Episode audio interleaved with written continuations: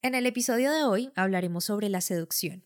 Para esto he invitado a Eduardo Vargas, un chileno con un carisma increíble que nos revelará herramientas claves para ser más seductores no solo con las personas que nos atraen, sino con todas aquellas que nos rodean. Además desmitificará muchas ideas que se tienen aún y viven con nosotros sobre las relaciones de pareja y nos enseñará a conectar a través de este arte que es seducir. Esto y mucho más en el episodio de hoy. El temor a hablar en público, sentir que no eres bueno expresando tus ideas o pensamientos frente a tus compañeros de trabajo o tu jefe, ser el tímido del grupo, no saber qué hacer o qué decir en una entrevista de trabajo, son cosas del pasado. Es hora de tomar, acción. Mejora tus habilidades comunicativas y sociales y prepárate para la vida. Agenda ya una asesoría gratuita en www.dianacheca.com. Dianacheca.com. Y trabajemos juntos en mejorar tu comunicación.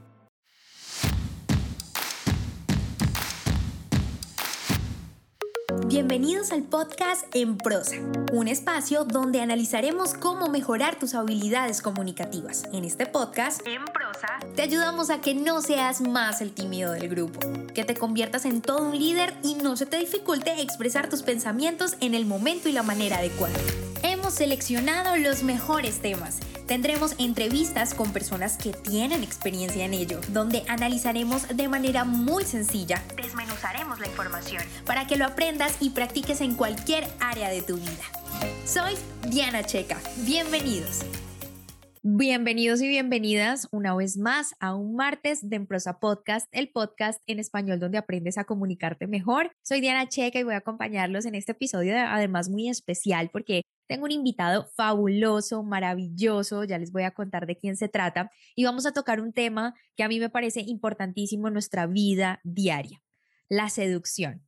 Esta es una habilidad social que no solamente nos va a permitir compartir mucho mejor o aprender a relacionarnos mejor con los demás, sino también a seducir con lo que comunicamos a nuestra audiencia, a nuestro público, que los mensajes realmente conecten, pero sobre todo entender que la seducción va mucho más allá que un coqueteo, que una atracción que podemos despertar en el otro. Así que el más indicado para regalarnos información e instruirnos en este tema es sin duda Eduardo Vargas, un amigo muy especial. Él se encuentra en este momento en Chile, es director de la Escuela de Dinámicas Sociales, conferencista certificado. Ustedes no se imaginan la calidad de invitado que tenemos en este momento. Lo importante aquí es que tenemos la fortuna de que nos haya regalado un espacio en su agenda. Así que, Eduardo, bienvenido a los micrófonos de Emprosa Podcast. No, Diana, muchas gracias por la invitación. La verdad es que debo decir, a ciencia cierta, que llevaba rato esperando poder participar en tu podcast. Que soy un seguidor de hace mucho tiempo tu trabajo, un gran amigo tuyo desde el otro lado del continente, así que encantado de poder estar acá. No, el honor es mío, la verdad, y es que Tú tienes un tema que a mí me encanta y trabajas un tema maravilloso, el tema de habilidades sociales que además se mezcla muy bien con la comunicación, porque lo hemos hablado mucho, ustedes no, no saben de pronto, pero Eduardo y yo hemos tenido la fortuna de charlar en muchísimas ocasiones, además que pertenecemos a, a un grupo de personas que están como en constante aprendizaje y la verdad es que siempre hemos tenido temas en común y creo que del tema que vamos a hablar en el episodio de hoy es uno de esos temas, la comunicación y la seducción. Vamos a hablar específicamente de la seducción, pero antes de entrar un poquito en detalle, porque este tema es bastante, bastante picante, por decirlo de alguna manera, me gustaría que nos contaras cómo arranca todo ese proceso en el que decides irte por ese camino de la seducción, que la gente y los micrófonos de Empresa Podcast te conozcan un poquito más. Yo creo que como el 99,9% de la gente que en algún momento de su vida decide estudiar seducción, lo que me trajo este camino fue una desilusión amorosa. Se me rompió el corazón, por decirlo así, como en el 2016, no, 2015, perdón, hace más de seis años ya, y no tenía ninguna alternativa, ¿no? Como que me puse medio borracho, me puse, no sé, muy bueno para salir, como que estaba buscando alternativas en todas partes de algo que me sacara de lo que estaba pasando y no encontré nada, hasta que me apareció una publicidad en internet respecto a estudiar seducción y dije, ok, voy. Y así fue como empezó el camino, ¿no? Y en el, en, en el transcurso de aprender esto me di cuenta que si bien era algo que en el fondo toda la gente sabe, lo que no sabemos es que sabemos. Entonces ahí es cuando ya empiezan a caer las dudas que son las que nos dejan atrapados, incluso a nivel comunicacional con otras personas. Eso es cierto, no sabemos qué sabemos. Y es que nadie nos ha enseñado a desarrollar esas habilidades. Las habilidades están y creemos que esos a veces son como esos dones o esas eh, cosas excepcionales que tienen las personas. Pero lo cierto es que podemos aprenderlo y hoy justamente vamos a aprender un poco más cómo podemos lograr seducir. Pero antes sí hay que entender qué es la seducción, porque muchos pueden tener como conceptos cerrados, otros pueden acercarse un poco a ese concepto, pero ¿qué es la seducción a tu juicio para ti después de todo lo que has vivido? Yo creo que para empezar a responder esa pregunta es que lo primero es meterse al diccionario. ¿Qué es lo que nos dice el diccionario respecto a la seducción o el acto de seducir, no? De hecho, lo define como persuadir con promesas o engaños a alguien para que haga ciertas cosas. Es decir, en, definición del diccionario, la seducción es la ciencia del engaño, básicamente. Pero para mí, como Eduardo Vargas, como coach en dinámicas sociales, la seducción es el arte de conectar. ¿Y por qué es un arte? Porque es imposible que sea una ciencia, ¿no? Como que en el camino agarro el pincel y elijo yo cómo me va a caer el lienzo. Pero tengo que aprender a improvisar dependiendo del lienzo, del lugar donde esté, de las personas que conozca. Entonces, por eso se transforma en un arte de conectar. Algo absolutamente necesario en la vida moderna, desde para tener una pareja hasta para tener una vida socialmente exitosa. Eso es muy cierto. El tema es que cuando te estaba presentando, decía que eh, la seducción nos permite a nosotros conectar con nuestra audiencia, con nuestras palabras. Y una de las cosas que sí he aprendido es que tú tienes que lograr atraer las miradas hacia ti, sobre todo cuando estamos en el, en el caso mío del que estoy hablando, caso específico de hablar en público, es muy importante lograr seducir a la audiencia, como que tú la vayas llevando en ese trance o lo que estábamos diciendo, pintar ese lienzo de tal manera que la audiencia se sienta como atraída por las palabras y se sienta envuelta en, medio de lo que estamos diciendo. Ahora, el tema de las relaciones sociales sin duda es algo supremamente importante porque a veces creemos que o damos por hecho que nos sabemos relacionar ¿no? Y también damos por hecho que sabemos no sé, México dirá ligar, coquetear en Colombia, sabemos llegarle a, nuestra pareja porque eso es sentido común. ¿Cómo no vas a saber? Bueno, hay que hacer ciertas cosas o ciertas actividades. Pero en medio de esta dinámica de que yo creo o entiendo saber, hay algo que sí está muy presente en medio de las concepciones que tenemos nosotros y es el tema de que todavía idealizamos la manera en la que vemos las relaciones de pareja. Me explico. Y quiero hacerte una pregunta muy, muy puntual. ¿Todavía seguimos creyendo en ese mito de la mujer en peligro y el macho alfa, por ejemplo, a la hora de, de, que vamos a seducir que nosotras somos las buenas niñas y que llega este hombre, sí, súper poderoso y nos va a salvar. Y eso es lo que tenemos en mente porque de alguna manera las películas, todo eso, nos han hecho creerlo. Entonces, ¿por qué crees que todavía sigue funcionando este mito de la damisela en peligro y el macho alfa?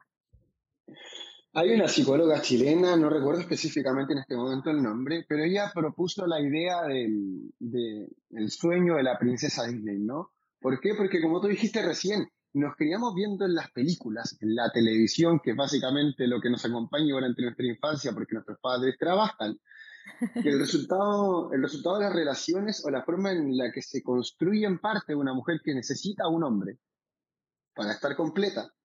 Y de hecho la película termina en la parte en la que la relación empieza. Es decir, te muestran el principio del cuento del final feliz, no te cuentan el desarrollo de esa historia. Entonces uno se queda con la, con la sensación ¿no? de que las mujeres son damiselas en peligro, de que hay que llegar con el caballo blanco a rescatarlas vestido de príncipe azul. Y finalmente resulta que no, que resulta ser súper injusto, sobre todo para ustedes porque se les pone una presión extra, tanto social como moralmente hablando, ¿no? Se espera que la mujer tenga ciertos comportamientos o ciertas actitudes que son cosas que se apoyan mucho en los machismos de la época moderna, sobre todo, por ejemplo, acá en Latinoamérica, que es una cultura muy machista, y hay como una simbiosis interesante porque tanto hombres como mujeres avalan el modelo machista, aunque diga que no lo hacen, ¿no? Por ejemplo, ¿quién debería pagar la primera cita?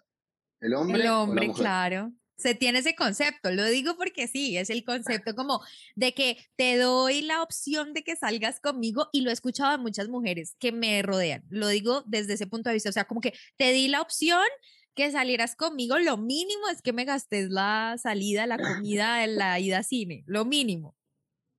Claro, y por otro lado el hombre dice, mira, yo te invité a cenar y el postre lo de depilado, entonces como que se produce este efecto de que... Sí, sí, sí, por... pasa, pasa, lo sé. Parece meme, pero es realidad.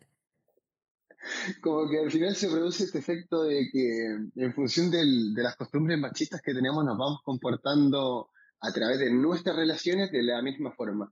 El mismo tema de, por ejemplo, no sé, quién tiene que tomar la iniciativa para iniciar una interacción. Eh, hoy en día son cada vez más mujeres las que toman la iniciativa y le dicen a un chico que quiere salir, pero hace 3, 4 años, 5 años era como imposible que una mujer se le acercara a un hombre a decirle que tenía una intención de algo porque socialmente era muy mal visto. Eso sí es así, mira. El tema de que todavía tenemos esas concepciones y aún seguimos pensando que nosotras como mujeres estamos limitadas por el que dirán, todavía nos sigue importando mucho el que, ¿cómo así lo llamaste? Pero ¿por qué lo llamaste si debiste esperar a que él te llamara, que él te escribiera? O por ejemplo, tengo amigas con respecto al tema de pagar y me gustaría también conocer tu opinión en la primera cita o incluso no en la primera cita, ya después como que, ay no, las primeras citas debe pagarlas el hombre. La mujer no puede hacerlo. Y es como que no puede hacerlo porque también está esa concepción de que a ti te crían en, en, temas de mujer, como de que, mira, el hombre de por sí es conquistador. Si tú le quitas ese poder de conquistar, como de que, de que quiera gastar, de que él es el que, como que recibir las atenciones de él, entonces va a perder el interés en ti. ¿Tú qué piensas con eso? Lo que es que igual sí hay un tema de, de roles desde las últimas revoluciones femeninas cerca de la época del 2000, empezaron a cambiar muchas cosas respecto a la concepción de lo que era ser un hombre y lo que era ser una mujer. ¿Por qué? Porque incluso desde la revolución industrial en la época de la Segunda Guerra Mundial, las mujeres agarraron el rol y tuvieron el rol de poder trabajar en la sociedad. Entonces se pudieron mantener a ellas mismas y a través que este rol de la mujer trabajadora se fue expandiendo por el mundo, empezó a haber una independencia de una mujer que no necesita un hombre para estar bien, y de un hombre que ya no entiende cuál es su parte en la vida de una mujer. Entonces ahí como que se genera un quiebre interesante porque al final como hombre digo, ok, si la voy a invitar a salir como un macho alfa, que vamos a hablar de eso en unos segunditos, como macho alfa tengo que tomarme la molestia de pagar la cuenta, de darle todo lo que ella necesita para que se sienta muy protegida por mí y sepa que yo siempre la voy a poder mantener. Y por otra parte está esta mujer que dice, ok, eh, sí, mira, todo muy rico, pero no necesito que me mantengan, donde yo esperaba pasarla bien contigo. Sí, está como ese, esa, esa dualidad, pero me causa mucha inquietud el tema que tocaste ahorita, donde sí, el tema es que tal vez el hombre entra en ese proceso de no saber qué espacio ocupa en la vida de una mujer cuando está en el proceso de seducirla, porque sí, hoy en día es como, mira, yo me puedo pagar mi cuenta si salgo contigo, realmente es porque la quiero pasar bien y porque me gusta tu presencia, tu actitud, lo que sea, me atraes, pero no necesito o, o no necesito como que me recojas, me lleves todo esto, a todas nos gusta, a todas nos gusta que nos atiendan, total, pero no lo necesito. Entonces también entra como el hombre a decir, ¿qué más hago para llamar la atención de esta mujer? O sea, ¿qué hago? Porque si la concepción de, del macho alfa, que creo que es lo que nos vas a contar a continuación, es un poco el tema de que yo te hace, yo te doy seguridad, yo tengo un carro grande porque, porque yo tengo dinero, yo muestro y ostento lo que tengo, pues de alguna manera, ¿qué más puedo hacer para ocupar un lugar en tu vida? Entonces, háblanos un poco de ese tema del macho alfa que me interesa. Así como para ir avanzando hacia lo que es el macho alfa, una de las perspectivas y las cosas que se pierden es que claramente hay una deconstrucción de parte del hombre que no se produjo, porque claro, la mujer iba como en una, en una recta, ¿no? Y empezó a subir en este gráfico hacia las nubes. ¿Por qué? Porque empezó a ganar independencia y sus propios recursos. Pero el hombre se mantuvo en la misma línea. Entonces, como el hombre sigue viviendo de la misma forma de los años 70 y la mujer hoy en día es independiente de los años 70, el cambio para el hombre es muy, muy duro. ¿Por qué? Porque a lo mejor a ti te pasó, Diana, no lo sé, a mí sí me pasó, mi mamá no trabajaba, mi papá sí. Entonces como que nos criamos con esta premisa de que el hombre es el macho alfa, el proveedor, el líder, el que trabaja, el que cuida, el que le pega al vecino al frente si que el vecino tiene algún problema con la familia. sí, continúa, perdón, me da risa un poco. Y como que nos fuimos creyendo que esto era verdad. Y de hecho yo te menciono los años 70 y es súper es súper cómico porque en los años 70 un científico alemán que se llama David Mensch, específicamente en el 1968, lanzó un libro que se llamaba El Lobo Alfa, que explicaba cómo las manadas en el parque, en, un parque en Estados Unidos que se llama Yellowstone, introdujeron una, serie de lobos rescatados del hábitat salvaje, pero muchos. O sea, imagínate 500 lobos salvajes en este parque. Entonces, eh, David Mensch dijo, voy a ser un experto en lobos, me voy a dedicar a la observación de estos lobos durante 10 años. Después de todos estos años de investigaciones, sacó sus conclusiones y en sus primeras investigaciones él propuso la teoría de un macho alfa. Un macho que era agresivo, un macho que era dominante, que se preocupaba de mantener bajo como sus, sus ideales particulares a todo el resto de la manada y que todos hacían lo que él decía y si no le hacían caso, los mataba. Como que esa era la base del término del macho alfa. Y fue lo que se extrapoló, a tanto lo que se llevó desde la naturaleza hacia la vida, hacia la cotidianidad del ser humano. Entonces se traspasó el término de macho alfa en los lobos hacia los hombres, hacia el que tiene el mejor carro, hacia el que tiene el mejor trabajo, hacia el que tiene el mejor cuerpo, el que tiene la mejor labia, el que tiene la mejor chica, como que se fue transformando en algo que nosotros pensamos y creímos como real. Pero acá hay un quiebre interesante y es que el mismo científico, David Mensch, 10, esto fue en el 85 más o menos, 17 años después, investigó a manadas de lobos en su hábitat salvaje.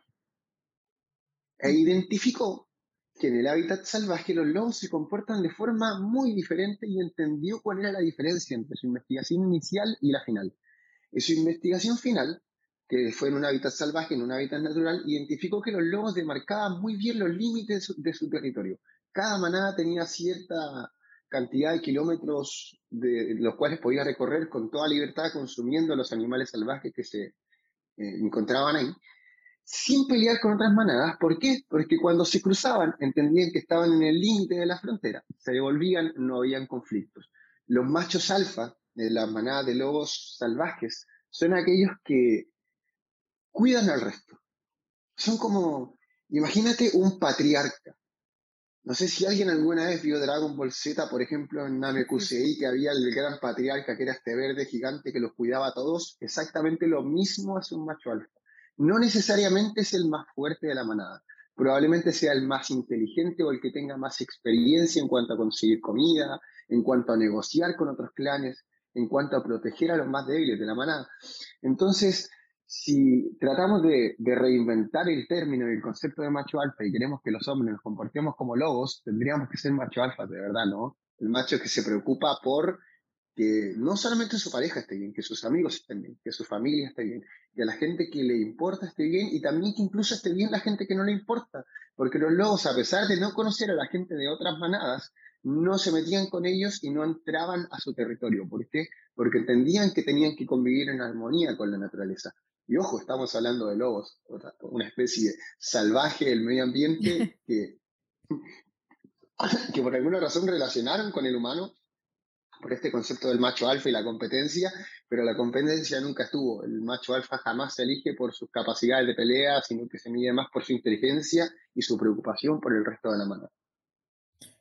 Supremamente interesante lo que dices y me quedo y resalto muchísimo lo que dices acerca de que se preocupa ese macho alfa porque los demás también estén bien, así no le importen o no hagan parte de esa manada en la que está. Y que no solo nos remitamos a entender este concepto que, me parece muy, muy interesante, de que, que nosotros para destacar, bueno, en el caso del tema de los hombres, necesitamos solamente enfocarnos en el tema de la pareja porque creo que la seducción va, va mucho más allá, es un tema de relaciones interpersonales muy amplio pero la palabra siempre ha sido como o el engaño o el tema de atracción. O sea, la gente lo lleva como a dos extremos, no hay más. Pero lo cierto es que aquí estamos dándonos cuenta que es un concepto mucho más amplio y por eso quisiera, retomando un poco lo que, lo que decías de, este tema de, de relacionarse o de estar pendiente o al tanto de la familia, de los amigos, todo eso, también ver cómo podemos comunicar o cómo podemos comunicar esa atracción, ¿no? Cómo lograr de pronto seducir, bien sea hombres, mujeres, y no solamente en el sentido de, de este de, conquistar, sino en un sentido un poco más amplio, cómo logramos entonces ser nosotros atractivos. Mira, es interesante igual el concepto, porque en la psicología evolutiva se evalúa mucho qué es lo que nos parece atractivos tanto a hombres como a mujeres. Las estadísticas nos dicen que para un hombre lo más atractivo es inicialmente solo la apariencia, es decir, un hombre podía decidir con qué, con qué mujer va a estar después de haberla visto durante tres segundos porque le pareció atractiva. Y por otra parte, para la mujer es, mucho, es un proceso mucho más complejo y que hay un tema de oferta y demanda igual. Por ejemplo, para el, para el hombre el sexo es algo que tiene que ganarse. Para la mujer el sexo es algo que tiene que querer. Es decir, cuando una mujer quiera tener sexo, puede agarrar su teléfono, meterse a Tinder y en cinco minutos hacer match y decirle, quiero coger, ven a mi casa. Y lo más probable es que ese hombre diga, ok, voy en camino, agarro el Uber y llego. Pero si un hombre hace lo mismo, de hecho hay un experimento estadounidense muy entretenido que se hizo como en el 85. Okay. Y se trataba de una mujer muy atractiva y un hombre también muy atractivo. Imagínate, no sé, a Scarlett Johansson y a Chris Hemsworth saliendo a la calle a preguntarle tanto a hombres como a mujeres. Obviamente la chica le preguntaba a hombres y Chris Hemsworth le preguntaba a mujeres si querían tener sexo, como primera pregunta. El 75% de los hombres le dijo a la chica que sí, sin pensarlo, onda, con una invitación directa, ¿no? Me gustaría tener sexo contigo. Ah, sí, ok, perfecto, vamos. En cambio, a las mujeres, ninguna le dijo que sí a este tipo atractivo. ninguna. ninguna, ninguna. Y es que para las mujeres el atractivo se mide de manera diferente. Si bien el atractivo siempre va a ser una característica que vamos a valorar dentro de otra persona, digamos, a quién no le gustaría tener una pareja atractiva, ¿no? Que te parezca sexy, lo que sea.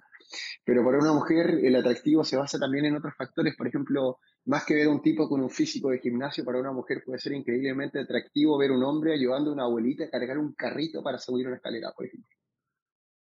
Cierto. O, por ejemplo, a mí me pasa el atractivo yo lo mido en temas de inteligencia. O sea, un hombre me parece muy atractivo cuando es muy culto. Me encanta. O sea, puede ser físicamente cero atractivo, pero a mí me empieza a atraer porque es supremamente culto. A mí, Diana. O sea, claro, lo que pasa es que aquí está como el tema que yo digo, ¿no? Lo, de la oferta y la demanda. El problema es que el hombre tiene tanta, o sea, tiene tan poca oferta, es decir, como tiene que ser él siempre que propone, va a tratar de en su mente imaginar cuál es la mejor presa que podría atrapar a la hora de, digamos, elegir, ¿no? Y para él el primer filtro es el atractivo. ¿Por qué? Porque no tiene mucha experiencia. En cambio, la mujer, al saber que tiene muchas opciones, que ya conoce a muchos hombres atractivos, empieza a tomar decisiones en función de otras características, como por ejemplo la inteligencia, la simpatía, el cariño que le presta, por ejemplo, a los animalitos, no sé, a lo mejor te puede parecer mucho más atractivo un hombre que le haga cariño a un perro en el parque que a un hombre al lado de él haciendo barras sin polera con los seis abdominales marcados, por ejemplo. Sí, cierto, eso es cierto. Pasa mucho. De hecho, creo que las mujeres no, las mujeres decimos a veces que tenemos mal gusto, porque a veces como que terminamos como con alguien que de pronto no nos gusta físicamente y no es ese sexy que teníamos en la mente o ese príncipe azul de ojitos bonitos con cuerpo espectacular, pero nos sentimos plenas con el chico que le da de comer a las palomitas en el parque, lo que estás diciendo, que es súper inteligente, buena onda, súper lindo. Estoy de acuerdo. Que voy a conversar contigo al final, igual yo creo que, o sea, y bueno, la, psicología evolutiva también lo propone, ¿no? Que finalmente una mujer lo que busca es eh, cómo sostener algo a largo plazo, porque ellas no necesitan esforzarse para mantener algo a corto plazo. Entonces cuando se proyectan o sienten que a alguien les gusta porque sienten que esa persona tiene un potencial de, no sé si hacerlas felices en la respuesta, pero sí de ayudarlas a mantenerse entretenidas, a tener ricos momentos, buenos recuerdos, y son las cosas que las mujeres van valorando a la hora de decidir con qué hombre estar y con cuál no. Mm, ok, bueno, eso es importante saberlo, pero entonces, ¿habría algunos puntos o algunas claves específicas que podamos decir, mira, con estos puntos yo puedo empezar a ser un poco más atractivos algunas habilidades que debamos saber para empezar a desarrollarlas y que así podamos volvernos más atractivos. Y lo que te decía, al final, estas habilidades no solamente les va a servir para conquistar al hombre o la mujer de sus sueños, sino que les va a servir para atraer las miradas a cada lugar que ustedes vayan y que sin duda eso les va a permitir abrir su campo de relaciones, tanto a los hombres, que era lo que hablábamos, que no, de pronto sentían que no tenían tantas opciones porque son los que deben empezar o entablar las conversaciones, y también a las mujeres para que amplíen de pronto esa visión y esa mirada de todas esas opciones que tienen. Entonces, ¿cuáles serían esos puntos o habilidades que podemos nosotros empezar a desarrollar para convertirnos en personas más seductoras?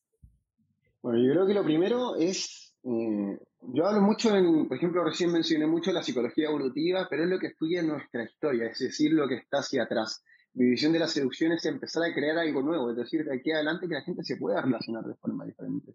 Yo creo que una de las primeras cosas que hay que sacarse a la cabeza, sobre todo en nuestro público femenino, es que todos los hombres no son iguales, que a ustedes les gusten los mismos pendejos siempre. Es otro tema, de hecho, tiene una explicación muy larga, si nos queda tiempo al final lo conversamos, pero que a las mujeres les gusten siempre los mismos tipos que no les sirven, es otro problema, no tiene nada que ver con que todos sean iguales.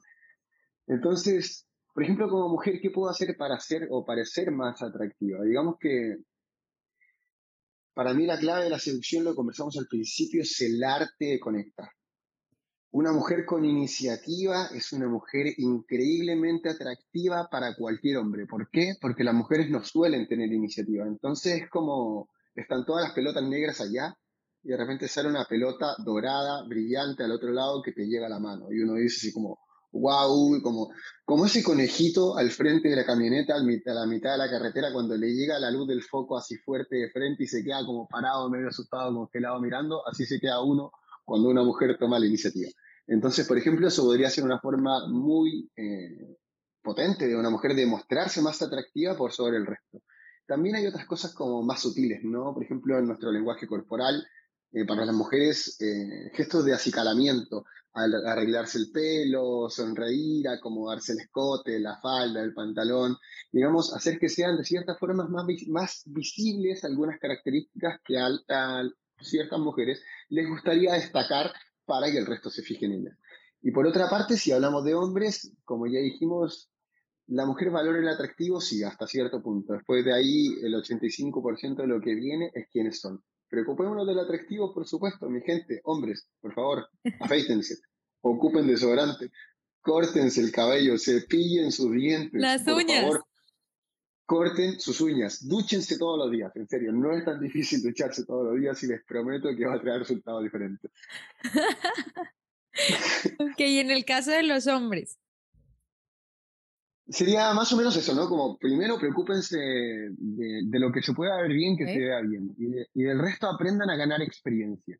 Siempre enseño, le enseño a la gente con la que trabajo en seducción, la primera clase se trata de que tienen que aprender a conversar. De que la conversación se trata también de escuchar y de entender lo que estoy escuchando. Es decir, si me están contando una historia y yo no sé a qué hora pasó esa historia, no sé qué día fue, no sé si fue un día lunes o un día domingo, no sé si era a las 2 de la tarde o las 10 de la noche, no voy a entender el contexto de la historia. Entonces, cuando me empiezan a contar cosas como hombre y como mujer también, ojo, tengo que aprender a ponerle ojo a estos detalles que van a, uno, construir una mejor historia para mí y dos, demostrarle a la otra persona que estoy interesado en esa persona. Porque acá hay una característica central respecto al atractivo. Y el atractivo se trata en ser interesante. Y ser interesante no se trata de ser genial. Ser interesante se trata de generar interés. Es decir, que cuando yo me retire de ese lugar y termine de conversar con esa persona, esa persona me mire cuando me estoy yendo y diga, wow, qué rico que estuvo conversar con este hijo de puta. Y que nació una sonrisa y se acuerde de mí durante todo el resto de la tarde. Sí, eso de ser interesante es muy importante y el tema de las conversaciones creo que yo lo he reforzado mucho en el podcast porque a veces alguien nos está diciendo lo que tú decías, no entendemos ni siquiera el contexto, pero porque estamos acostumbrados a escuchar para responder y no realmente para entender lo que se nos está diciendo. Y es muy importante, siempre lo refuerzo, que escuchar, número uno, es la concesión más barata y la caricia más especial que se le puede dar a un ser humano. Así que por favor, o sea, nada se nos quita con escuchar. Al final, si ya estás ahí, pues lo mínimo que te queda es escuchar y realmente con, con mente y cuerpo eh, activo y presente en ese lugar.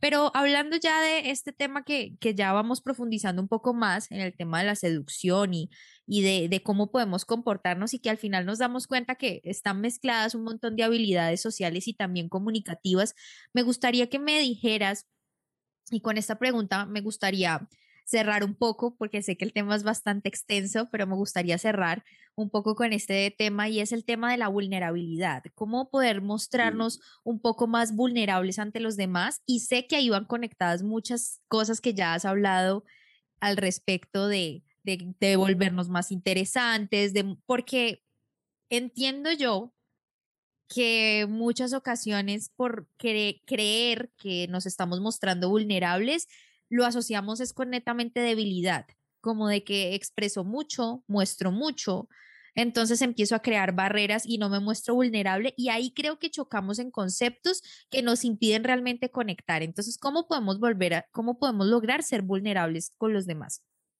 Lo primero voy a hablar sobre cómo la primera parte, ¿no? El conectar antes de la vulnerabilidad. Acá hay un tema muy interesante y es que hay un problema generacional gigante respecto a los hombres y su capacidad para interpretar señales. Imagínate que ustedes como mujeres pasan toda su vida interpretando el lenguaje corporal del resto, porque ustedes viven a la defensiva, ustedes van arriba al transporte público, viendo si la persona que está cerca los quiere acosar o no, si que la están mirando mucho o no. Entonces, se preocupan de observar y fijarse en esos detalles. Pero por otra parte, el hombre es un despistado por esencia. Entonces, me imagino, Diana, o a la gente que nos está escuchando, que alguna vez les pasó que estaban tirando ustedes como mujeres toda la onda a un chico y se la tiraban y se la tiraban y llevaban dos, tres semanas como tratando de que el chico tomara la iniciativa, que las invitara a salir y el pendejo jamás se dio cuenta. Sí, pasa un montón. A veces uno está como coqueteando en forma, pues obviamente con el estilo de cada quien y uno como que, pero no hace nada, no me dice nada, no me dice que salgamos, nada. pasa un montón. Y uno se pregunta como, ¿qué, será lo que estoy haciendo mal, no? Pero hay, otro, hay un punto interesante acá, y es que pasa exactamente lo mismo en el caso inverso. Cuando un hombre te tira mucha onda y, y ustedes como mujeres le dicen no, no, no, no, 531 veces no, y el tipo no se da cuenta, es exactamente el mismo principio. Los hombres son, no, sé si estúpidos es la palabra, ¿no? Pero somos muy torpes a la hora de interpretar las señales, incluso las que son muy directas, porque de repente un hombre piensa, ah, me dijo que no, pero tipo no me bloqueó, entonces quizás le puedo mandar otro mensajito otro día, ¿no? Sí pasa, sí pasa. A veces uno como que le dice a él, oye, mira, no, no estoy interesada en tener nada en este momento, muchas gracias por tu invitación, mejor no. A los dos, tres días, hola, feliz y bonito día para ti. Yo me queda como, ¿cómo te lo explico? A ver, amigo, ¿en qué idioma te tengo que decir que no me interesa? y acá es cuando, acá es cuando enclamo el punto de, de, la conexión con la autenticidad. Y hay una palabra clave que es la conexión o el nexo entre estas dos. Y es que como seres humanos somos seres infinitamente individualistas. Es decir, nuestro primer principio es el de supervivencia y lo enfocamos súper mal porque creemos que la supervivencia se basa en nosotros mismos y somos la única especie que no puede valerse por su propia cuenta. Es decir, cualquier animal podría desde el segundo uno caminar hacia un riachuelo y tomar agua. Nosotros ni siquiera podemos afirmar la cabeza en las primeras semanas que nacemos. Entonces, no entendemos que como supervivencia, por esencia, somos seres sociales y enfocamos el ganar en conseguir algo del otro, no en hacer al otro feliz. Entonces, cuando hablamos de, la conexión, la autenticidad es clave. ¿Por qué? Porque hay una frase que a mí me gusta mucho y, es de autoridad propia, ¿no? Y dice que hay que dejar el miedo a perder por decir lo que siento. Ok.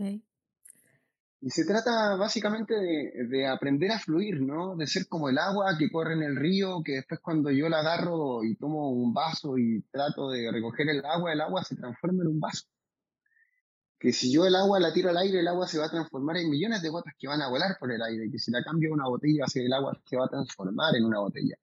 Y eso no implica que seamos camaleones necesariamente en todas las situaciones, ni que sepamos adaptarnos 100% bien a cualquier cosa, sino que se trata de que podamos decir lo que sentimos cuando lo sentimos. Es decir, si por ejemplo estoy conversando contigo, Diana, y de repente me dijiste algo que me molestó, en vez de quedarme con el tic en el ojo, así como que me tirite, como si estuviera, no sé, a punto de una crisis nerviosa, decirte, oye Diana, mira, la verdad es que lo que dijiste recién quizás no lo entendí muy bien, pero me molestó un poco, me pareció incómodo, sentí que me pasó a llevar.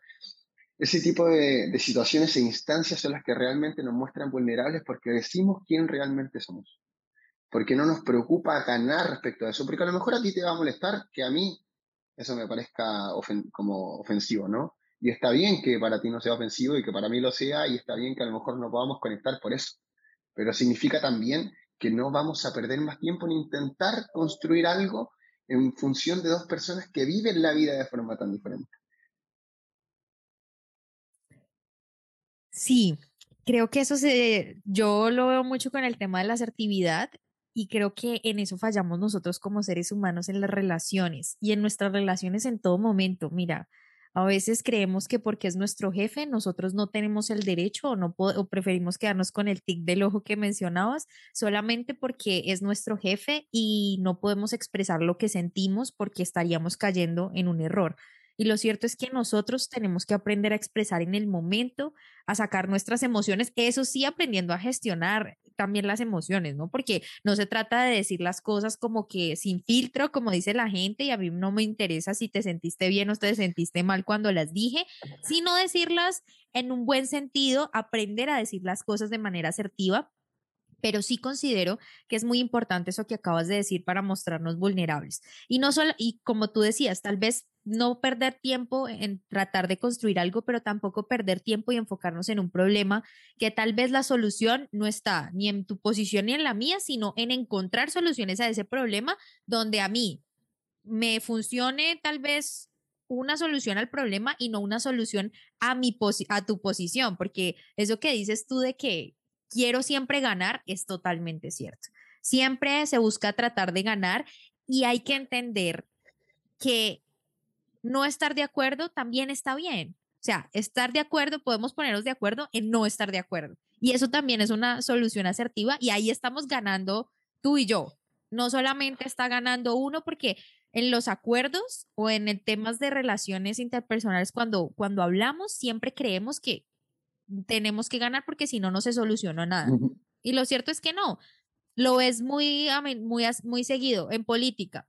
Tú puedes ser de un partido político, yo de otro, y tal vez nunca vamos a llegar a un acuerdo, pero yo respeto tu opinión, tú respetas la mía y ya está. No nos fijamos tanto en la posición o en querer ganarle al otro. Así que me parece interesantísimo ese tema que, que tocas porque pues me encanta el tema de la comunicación asertiva. Pero antes de, de finalizar y de que nos regales dónde podemos encontrarte y todo esto, me gustaría que si pudieses ampliarnos un poco más el tema de la vulnerabilidad con el tema de la debilidad, porque ese tema que estábamos hablando un poco, donde decías del miedo a por expresar los sentimientos que nos hace sentirnos débiles en algún momento, ¿no? Nos hace sentirnos bobos de pronto por el tema de que nos han rechazado muchas veces. Sí, soy, sí quiero ser vulnerable, pero es que me siento débil si demuestro mucho. Entonces, ¿cómo podríamos aconsejar a las personas para que realmente salgamos de este episodio convencidos que debemos expresarnos, que para poder seducir tenemos que expresar nuestras emociones? Mira, yo esto, a esto lo voy a denominar la paradoja de las dinámicas sociales. Y habla justamente del miedo y la vulnerabilidad, de cómo lo enfrento y cómo enfrento mis ansias de ganar siempre frente a un mundo que también quiere ganar. Es muy paradójico porque ocurre un efecto extraño y es que quiero sentirme seguro conmigo mismo, quiero tener mucho amor propio, quiero tener la autoestima que tiene la gente que sale en la televisión hablando pendejadas y que no le importa. Pero justamente no hago eso, trato de ocultar quién realmente soy, dejo de ser auténtico, dejo de decir las cosas que quiero porque me da miedo que quizá a la gente no le parezcan bien. Y como decía recién, la paradoja interesante está en que, por ejemplo, si yo estoy en un grupo y digo un chiste, la gente, aunque el chiste no sea bueno, me va a valorar por tener el coraje suficiente de decir ese chiste, o de intervenir, de tratar de exponer mi punto. Entonces, finalmente lo que la gente va valorando en otras personas es el coraje de hacer cosas que quizás ellos no pueden hacer. Y la única forma de realmente generar un cambio es a través del ejemplo. Y acá está el punto interesante y el punto central de esta paradoja, y es que la gente no se relaciona contigo en función de quiénes son ellos. La gente se relaciona contigo en función de quién eres tú cuando estás con ellos. Entonces, si la versión de ti es auténtica, es real, acepta que tiene miedo, acepta que puede fallar y no está buscando ganar algo, sino que está buscando disfrutar aquella situación, aquel momento, aquella instancia de compartir con esa otra persona, la otra persona va a sentir exactamente lo mismo por ti. ¿Por qué? Porque se comporta contigo en función de quién eres tú cuando estás con ellos. Es como la timidez, ¿no? Yo no puedo decir que soy tímido si cuando estoy con mi mamá puedo conversar bien. Lo que tengo no es un trastorno de timidez, es que me da miedo simplemente el fracasar cuando lo haga con alguien más. Y el punto principal de esto está en poder empezar, ¿no? Porque quizás voy a necesitar mucha experiencia para poder conseguir a lo mejor estar con la persona que yo quiero. Para estar, no sé, a lo mejor me gusta alguien que sea muy sociable, que tenga un increíble potencial, que sea muy divertido, me entretenga un montón y a lo mejor está muy lejos de lo que yo soy hoy en día. Y para conseguir a alguien así, quizás tenga que conocer, que ganar experiencia. Para decir algún día sí estoy en el punto en el que puedo conocer a esta persona, estoy en el punto en el que ya me importa tan poco lo que pueda perder que realmente solo puedo ganar y es ahí el punto donde hay que llegar. Pero cuesta, claro que cuesta. En el camino vamos a perder un montón de cosas porque como dijiste tú, ser asertivo también es una habilidad muy difícil de desarrollar. Pero la única forma de empezar a desarrollarla es empezar a aplicarla. Entonces, si yo nunca digo quién soy, si yo nunca digo lo que me da miedo, finalmente nunca voy a tener el amor propio y la autoestima que quiero, porque estoy tratando de conseguirlo de manera equivocada. Como dije, estoy tratando de ser genial en vez de ser interesante. Mi gente, Gente genial hay en todas partes. Si quiero ver gente genial, voy a aprender la televisión, voy a buscar a todos los influencers de Instagram. Pero gente interesante son los que nos topamos en el camino, esos que nos dejan la sensación de ojalá nos encontremos de nuevo. Oye, maravillosas palabras. Creo que no tengo nada más que añadirle porque lo has dicho todo. Y hay una enseñanza muy bonita y es empezar a aplicar. Hay muchas cosas que ustedes se llevan y que por supuesto yo me llevo de, de esas lecciones tan interesantes que nos ha dejado Eduardo, pero yo creo que si alguien quiere aprender un poco más, que seguro sé que tienes un montón de cosas por enseñarnos y, y de verdad darnos más, porque, o sea, él es una, mejor dicho, él tiene una, una mente que vuela y que tiene unas ideas increíbles porque es supremamente creativo lo conozco ya desde hace un tiempo y eso me encanta de ti, Eduardo. Pero, ¿dónde podemos encontrarte si queremos una asesoría? Nos están escuchando en varios países de Latinoamérica y estoy segura que a muchos hombres y a muchas mujeres les gustaría empezar a amarse y a sentirse tan bien con ellos mismos que al final la conclusión sea que al final no sintamos que perdemos, sino que estamos haciendo las cosas y que tenemos tanto amor propio que no dependemos de un sí o un no para estar felices de esa persona indicada. Entonces, ¿dónde podemos encontrarte? Bueno, me pueden encontrar en Instagram como. VV. Edward VV, arroba Edward VV. Ahí ya saben. Bueno, así que gracias de verdad por dejarnos tus datos, por esos nuevos proyectos. Estoy segura que van a ser un éxito total y espero insisto que sean no solamente en Chile, sino que próximamente sean en todos los países de Latinoamérica y del mundo entero, ¿por qué no? Para que aprendamos habilidades sociales, dinámicas sociales contigo. Muchísimas, muchísimas gracias, Edu, por aceptarme esta invitación. No, Diana, querida, la verdad es que el, gusto es mío, igual contento de haber podido participar y aparte como que compartimos algo igual en común que es súper lindo, ¿no? El desinterés de hacer que la gente viva mejor a través de, por ejemplo, iniciativas como En Prosa Podcast. Así que, como decía, encantado de poder participar. Pues esperemos que quizás ya el próximo año pueda retomar los viajes también por otros países, a ver si sigo haciendo cositas en otros lados de Latinoamérica y el mundo. Y para despedirme me gustaría decirle a la gente que hay un concepto muy lindo que, que habla de lo especiales y diferentes que somos todos, que es la singularidad. Y es que finalmente ni siquiera los hermanos que son gemelos o mellizos son finalmente iguales, ¿no? Porque su corazón y sus mentes piensan y sienten diferente. Así que aprendamos a abrazar esa diferencia que tenemos todos, aprendamos también a externalizarla igual, que no hay que cumplir con ningún estándar para ser feliz y que el único estándar que tienen que tener es ser ustedes.